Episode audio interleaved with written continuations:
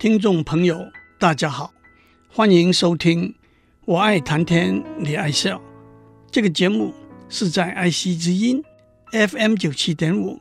我是刘总郎。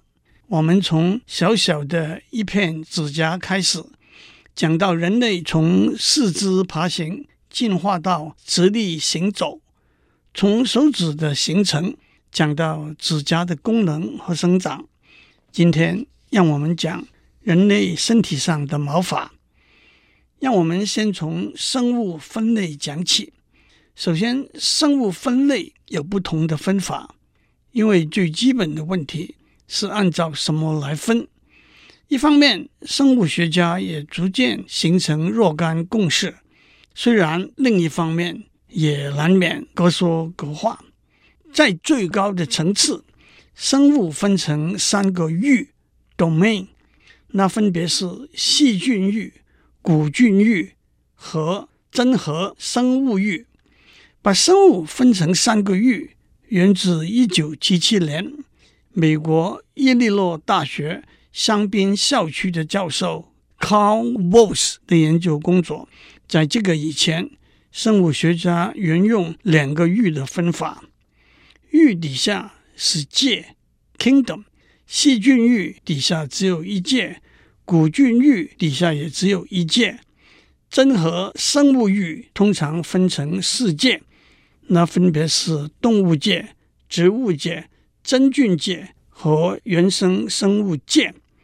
接下来，我们就从动物界往下走，界底下是门，动物界底下粗分有九个门，其中一个是脊索动物门。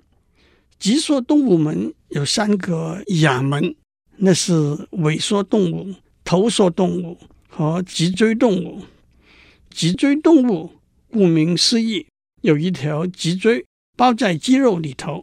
有一种蛙的脊椎只有零点七七公分长，蓝鲸鱼的脊椎却有三十三公尺长。脊椎动物一般形体左右对称，全身分成头。躯干、尾三部，有比较完善的感觉器官、运动器官、神经系统的一部分在脊梁骨中间。脊椎动物亚门底下有许多纲，那包括鱼纲、两栖纲、爬行纲、鸟纲和哺乳纲。我们逐渐讲到人类了。哺乳纲里头，大多数的动物的特色是。第一，身体有毛发；第二，胎生；第三，母体的乳腺分泌乳汁，哺育幼儿，保证后代有较高的存活率；第四，胎儿经由胎盘从母体吸取营养；第五，高而恒定的体温，这减少了对环境的依赖性；第六，高度发达的神经系统和感官。能够协调复杂的机能活动和适应多变的环境条件。第七，口腔咀嚼和体内消化的功能提高了对能量摄取的能力。第八，有不同形状的牙齿，而且一生只换一次或者不换。缸底下是木，哺乳纲底下有二十几个目，其中人类属于灵长目 （primate）。灵长目里头的生物的发展，大概开始于五六千万年以前。粗略的说，灵长目包括猴子、猿和人。其实，灵长在中文是广远绵长的意思，和猴子没有关系。在英文，primate 这个字来自拉丁文，是第一或者是最高级的意思。今天存活的灵长类动物大概有两百四十种，包括人、猿和猴。灵长类一些共同的特征可以概括的描述如下：第一，它们脸上双目前视，因此有好的深度视觉；二，人、猿和猴有彩色视觉。让我打一个叉。猫、狗、兔、老鼠的颜色视觉比较差，反过来，有些昆虫、鱼的彩色视觉很好，蜜蜂和蝴蝶甚至可以看到人类肉眼看不到的颜色。第三，它们视觉的敏锐度高，而嗅觉的敏锐度相对不如。第四，它们的手能够抓握物件，有五只手指，大拇指和其他手指分开，在抓握的时候有反向的功能。第五，手指有良好的触感，手指有指甲。第六，大脑和身体大小的比例远大于其他动物。第七，一胎胎儿的数目比较少。第八，胎儿发育的时候，从母体得到充分的营养。第九，幼儿成长的时间比较长。第十，寿命也比较长。第十一，食物的种类，当然特别是人类比较多元化。在生物分类学里头，从灵长类分到人类，粗略的说，就是从目到科，但是从目到科这中间，目底下有亚目、下目、小目，和科上面又有总科等等。不但我无法在这里一一细说，而且生物学家还是有未尽一致的观点。让我把基本的架构讲一下，在灵长目底下有一个类人猿亚目。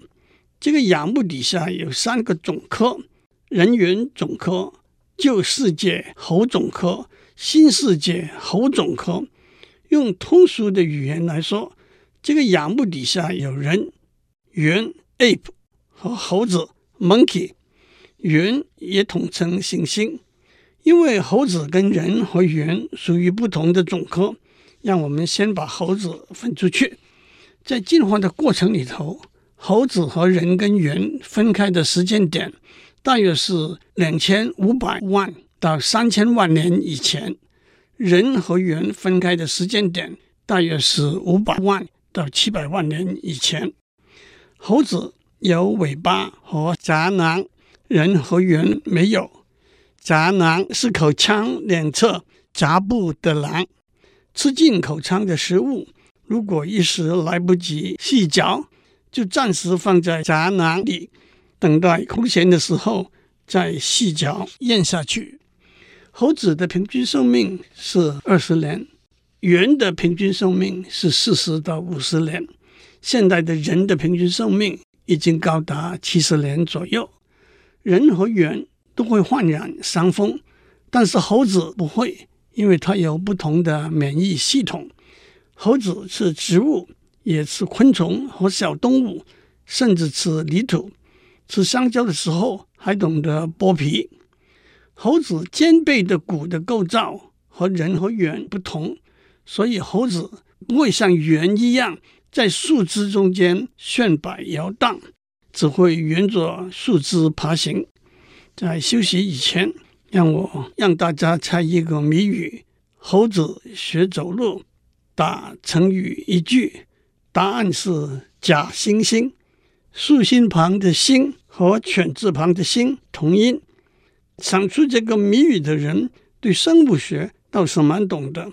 猴子不会直立行走，星星却可以。竖心旁的“心”字是聪明的意思，也有清醒冷慧的意思。大家也听过“惺惺相惜”这句话，那就是聪明人。互相珍惜的意思，假惺惺就是假心假意的意思。诸位有听过张惠妹的一首歌《假惺惺》吗？里头几句是：“Baby baby，别假惺惺，你有什么不对劲？男人大方献殷勤，不会有好事情。”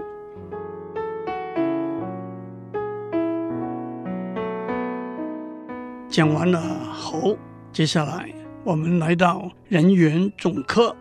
人猿总科大约在一千六百八十万年以前分成两科，那是人科和长臂猿科。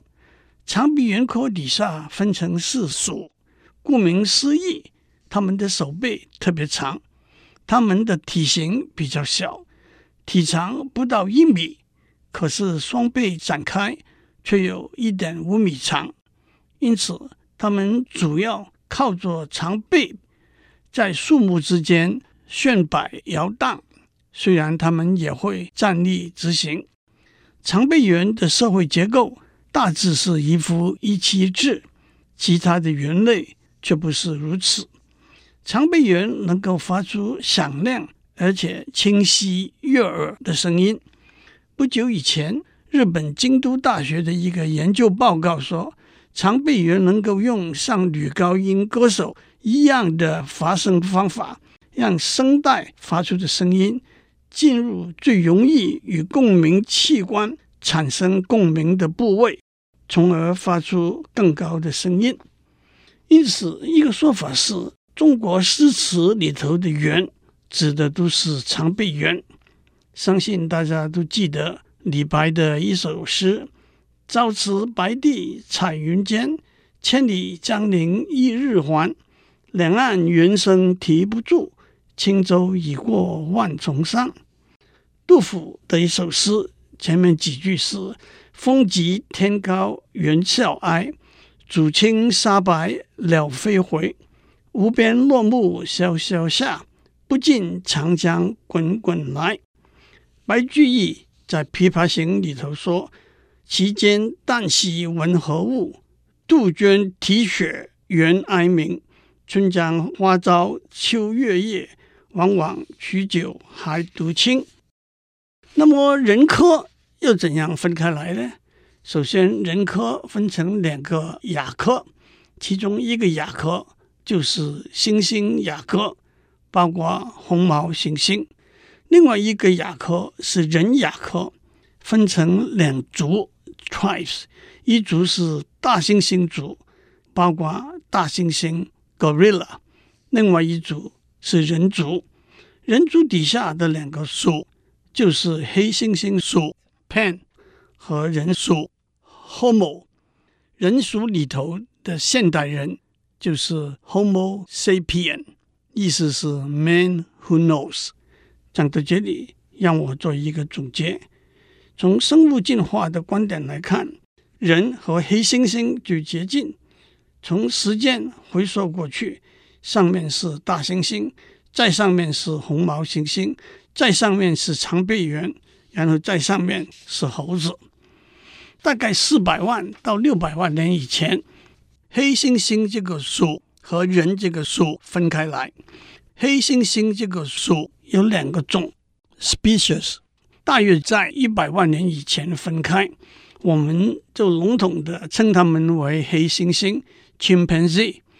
它们的寿命大约是三十到四十年，女性身高六十六到一百公分，体重二十六到五十公斤；男性身高九十到一百二十公分，体重三十五到七十公斤。黑猩猩手和脚都和人类相似，脸上没有毛。黑猩猩走动主要是四肢爬行，虽然偶然站立直行。现年八十一岁，在英国出生的动物学家珍·古德 （Jane Goodall） 可以说是目前全世界对黑猩猩生活行为研究最深入的第一人。他在一九六零年只身进入非洲丛林，与黑猩猩为伍，在动物研究史上揭开了野生黑猩猩生活行为的奥秘。举个例来讲，他发现黑猩猩会制造、使用工具。真·古德获得的奖项和荣誉不计其数，光是名誉博士学位就有四十个以上。二零一二年，我们的清华大学也给他颁授名誉博士学位。我们在上面已经讲过，黑猩猩是人类最近的近亲。有一个说法是，黑猩猩和人类的基因组里头的 DNA 有百分之九十八点七七的相似度。让我先打一个叉，人和果蝇之间的相似度是百分之六十。和老鼠之间的相似度是百分之七十五，和猫之间的相似度是百分之九十。其实说黑猩猩和人类的基因组有百分之九十八点七七的相似度，只是一个笼统讲给外行人听的说法。因此，也允许我用外行人的语言来做一个解释。首先，一个生物体的基因组 （genome） 是一组分子，它包含了生物体全部的遗传资料和讯息。生物体的每一个细胞的核里头都有一份基因组。我们可以把基因组看成一本书，这本书有二十三章。那就是人体的二十三对染色体 （chromosomes）。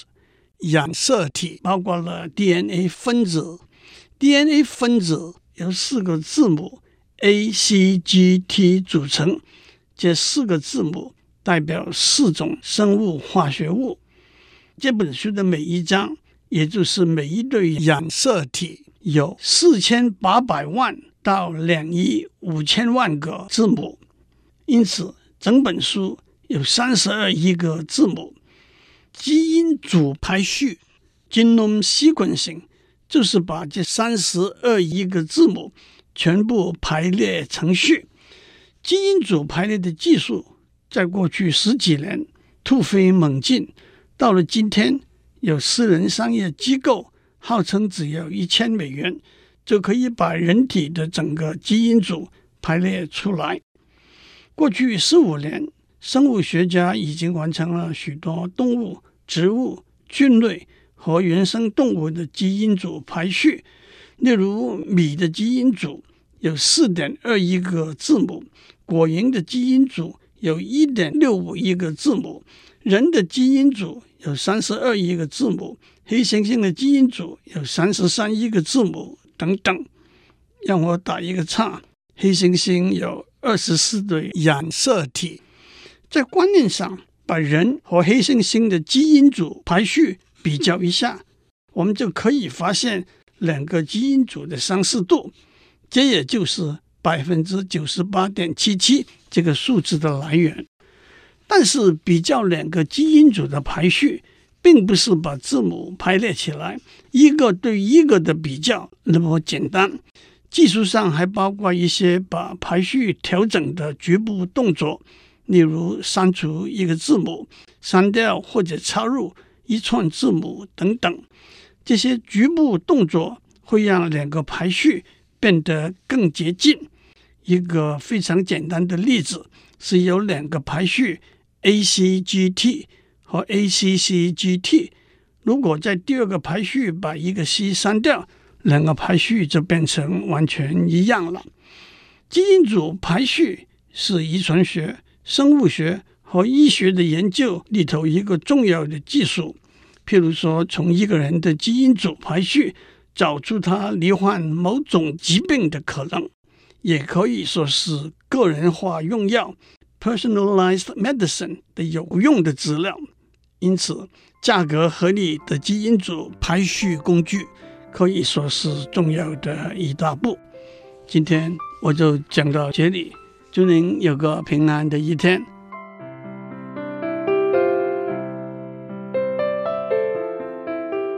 以上内容由台达电子文教基金会赞助播出。